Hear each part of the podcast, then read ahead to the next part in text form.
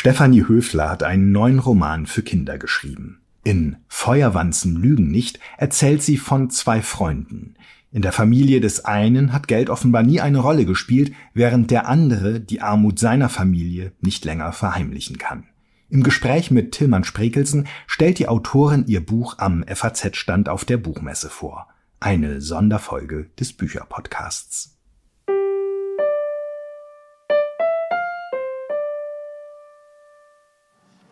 Ja, herzlich willkommen, meine Damen und Herren. Schön, dass Sie hier sind. Äh, wer von Ihnen vielleicht regelmäßig in Buchhandlungen geht und dort nach Kinder- und Jugendbüchern zu stöbern, der wird einen, finde ich, immer einen zutiefst zweigeteilten Markt sehen. Da gibt es die bunten Serien, da gibt es die tiefseeforschenden Kinder, da gibt es die Elementarwesen, die sich irgendwie zu Banden zusammenschließen und in magischen Schulen unterrichtet werden. Und dann gibt es, finde ich, in den letzten ja, 10, 15 Jahren gewachsen eine unglaublich reiche und tolle Kinder- und Jugendbuchszene. Also ich denke manchmal, wir leben fast in einem goldenen Zeitalter der deutschen Kinder- und Jugendliteratur. Wenn ich Namen nenne wie Andreas Steinhöfel, Martina Wildner, Tamara Bach oder so Leute, dann wissen Sie vielleicht, was ich meine. Und für mich gehört absolut dazu Stefanie Höfler, die neben mir sitzt. Herzlich willkommen. Schön, dass Sie da sind. Dankeschön. Was für eine schöne Begrüßung. Vor sieben Jahren, ja genau, vor sieben Jahren erschien äh, Mein Sommer mit Mucks. Äh, der wurde gleich vielfach ausgezeichnet. Auch das übrige Werk, ich glaube, Sie sind äh, eigentlich allen Auszeichnungen ähm, oder kaum einer entgangen, ist Ihnen entgangen, ähm, für das wachsende literarische Werk. Äh, Frau Höfler, Sie sind Lehrerin und Autorin. Und ein anderer Lehrer und Autor, Ottfried Preußler, hat gerne bekannt, dass er seine Bücher immer vor seinen Schülern quasi ausprobiert hat. Der hat also die kleine Hexe und den kleinen Wassermann erstmal in der Klasse vorgelesen und dann hinterher zu Papier gebracht oder ins Buch gebracht. Frau Höfler, wie ist das bei Ihnen? Inwieweit profitieren Sie als Autorin von den Schülern, mit denen Sie zu tun haben? Ähm, also vorlesen tue ich nicht. Das traue ich mich dann doch nicht. Äh, tatsächlich ist es so, dass die zwei Welten ähm, des Lehrerinnen-Daseins und des Schriftstellerinnen-Daseins relativ getrennt bleiben. Äh, allerdings, ich profitiere trotzdem enorm, weil ich einfach mit Jugendlichen jeden Tag zu tun habe und äh, ja, sie nicht nur ja, im Gespräch erlebe, sondern auch beobachten kann tatsächlich. Und ich bin ein Augenmensch, das heißt, ich beobachte ganz viel, was passiert zwischen Menschen, was passiert auf den Gesichtern, was passiert im Gespräch. Ähm, und das finde ich tatsächlich immer noch am interessantesten, wie es bei Jugendlichen passiert. Also ich bin, glaube ich, ein Mensch, der für Kinder und Jugendliche sich noch einen Tick mehr interessiert als für Erwachsene. Einfach weil da in dieser Zeit, in diesem Alter so viel passiert und so viel zu sehen und zu beobachten ist. Ja. Und wie ist das mit der spezifischen, oder gibt es sowas überhaupt, eine spezifische Jugendsprache, die jetzt über einzelne Ausdrücke hinausginge? Inwieweit ist das überhaupt, spielt das überhaupt eine Rolle für eine Autorin? Denn man will ja auch nicht sozusagen Mimikry betreiben. Ähm, ja, also ich finde, da hat äh, Wolfgang Herrndorf was ganz Schönes gesagt, äh, als er zu seinem Roman Chick befragt wurde und man gesagt hat, ist das jetzt Jugendsprache hier? Nein, es ist natürlich keine Jugendsprache. Es ist eine Kunstsprache, die ich erfunden habe, hat er gesagt. Und genauso würde ich wahrscheinlich auch antworten. Also wenn ich äh, Jugendbücher schreibe, jetzt gerade auch bei diesem neuen Buch, ähm, dann erfinde ich idealerweise eine Sprache für meinen Charakter, für meine Charaktere, vor allem für die Erzählerfigur. Und äh, diese Sprache ist eine persönliche Sprache, eine individuelle Sprache. Das könnte auch ein Erwachsener sein, würde ich behaupten, der so spricht. Ähm, natürlich nehme ich sicher auch äh, ja irgendwas davon auf, was ich von den Jugendlichen höre, aber eigentlich interessiert mich das nicht so sehr, ähm, eine altersgemäße Sprache zu analysieren, wie jetzt eher eine persönliche Sprache zu wahrzunehmen und dann aber auch zu erarbeiten für meinen Charakter. Und das ist natürlich eine fiktive Sprache, eine erfundene. Jetzt zumal, wenn Sie ein Buch von zwei Jugendlichen erzählen lassen, wie Tanz der Tiefseefalle, ja. wo ja dann auch zwei sehr eigene Jugendliche jeweils sehr unterschiedlich erzählen. Also das ist tatsächlich das, worauf ich stolz bin, was auch das Besondere ist an Tanz der Tiefseequalle, ähm, dass ich das geschafft habe, diese zwei Charaktere so unterschiedlich sprechen zu lassen. Darum ging es mir tatsächlich, weil ich glaube, also ich sage äh, oft so, die Handlungen ähm, ist jetzt nichts Besonderes an diesem Buch, sondern das Besondere ist, dass diese zwei Charaktere so unterschiedlich sprechen und sich dann aber annähern über die Zeit in der Sprache und dass ich darüber etwas erzähle.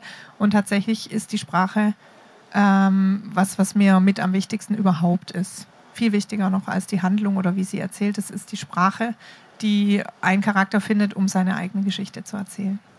Und das ist ja eigentlich auch Ihr hm, Erzählprinzip, wenn ich das so von den bisherigen Büchern äh, abstrahieren darf, also dass Sie eben am liebsten Jugendliche selber erzählen lassen, was ihnen da geschehen ist. Sie sprechen ja auch sehr viel über Außenseiter oder am Anfang hat man den Eindruck der Bücher immer, das sind Außenseiter, äh, bis man dann merkt, dass eigentlich auch andere äh, zu Recht als Außenseiter bezeichnet werden könnten in dem Kosmos, den sie schildern.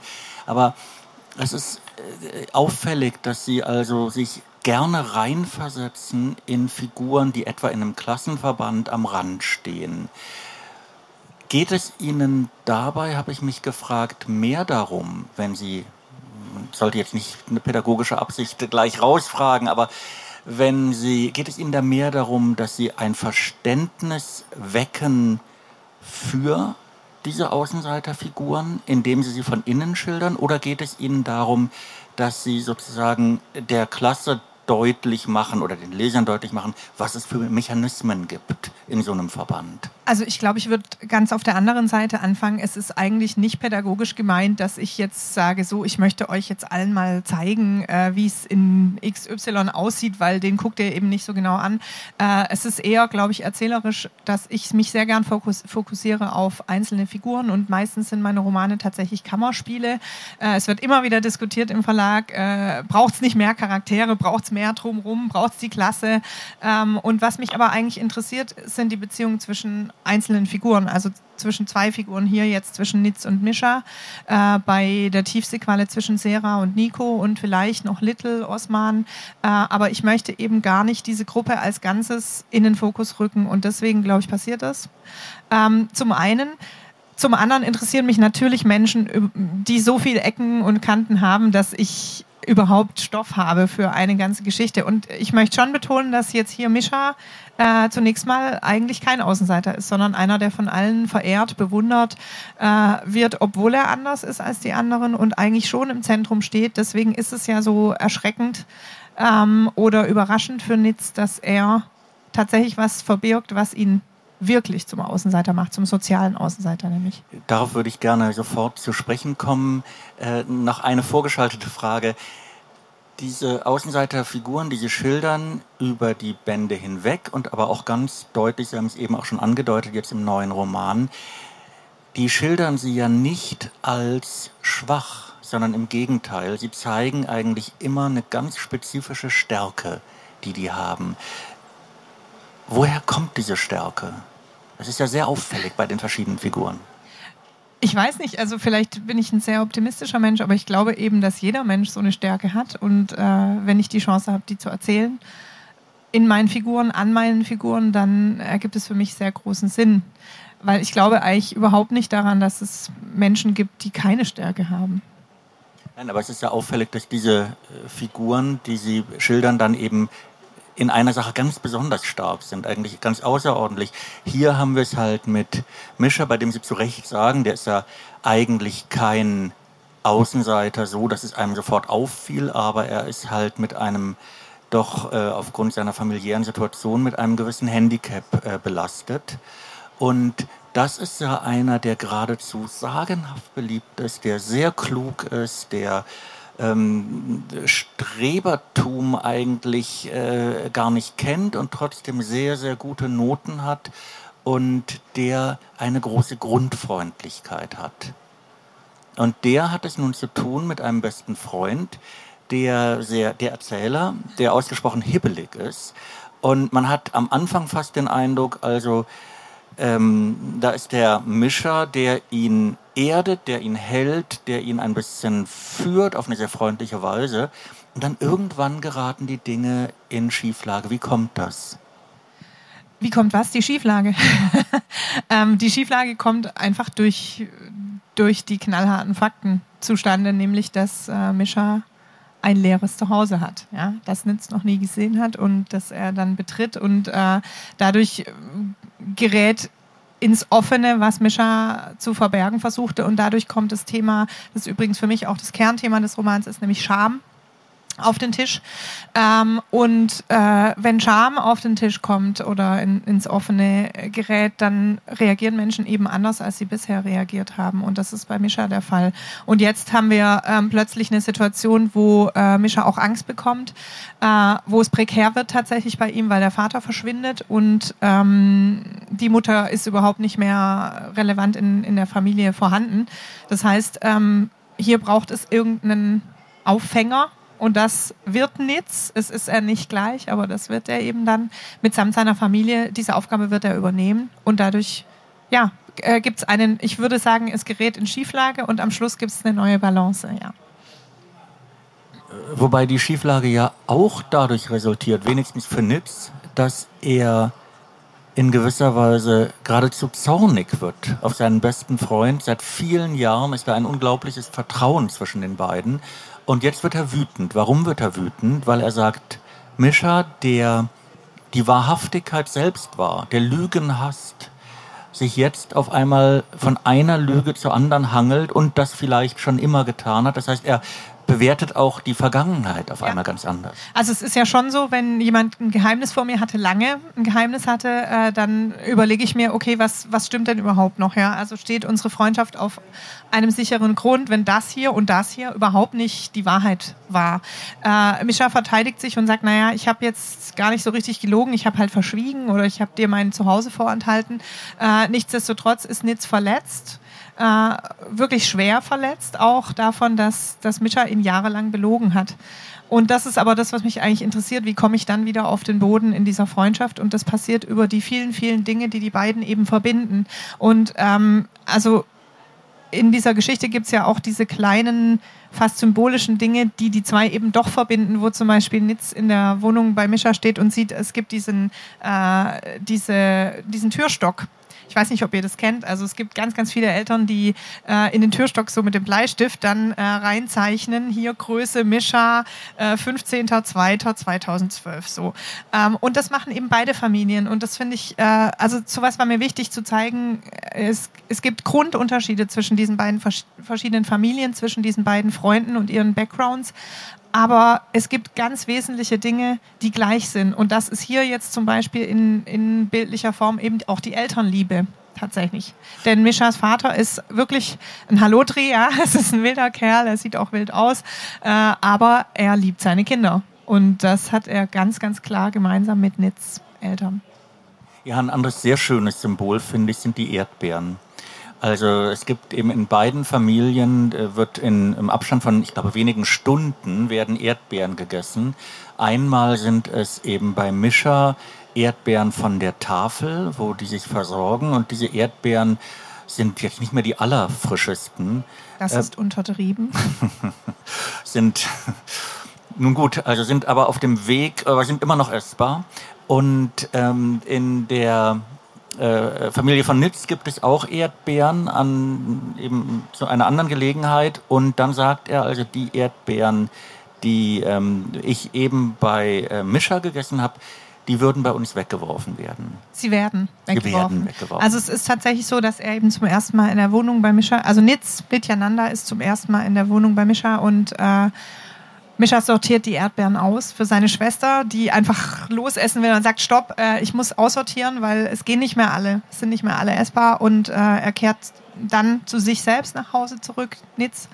Äh, und dort stehen, steht genau die gleiche Art Erdbeeren auf dem Tisch und äh, die Mutter guckt die Erdbeeren an und sagt, oh, die sind nichts mehr und schmeißt sie in den Bio Müll, äh, der neben der Spüle steht und deswegen auch wirklich sind die Erdbeeren da so sichtbar und äh, natürlich nutze ich in der Literatur Dinge äh, wie diese, die einem sehr, sehr klar vor Augen führen, was gibt's hier eigentlich für Unterschiede und natürlich wollte ich auch das erzählen, weil ich es wahrnehme in meiner Umgebung, dass äh, sowas wie halb noch essbare Erdbeeren sehr unterschiedlich bewertet werden in verschiedenen Familien für verschiedene Menschen in unserer Gesellschaft.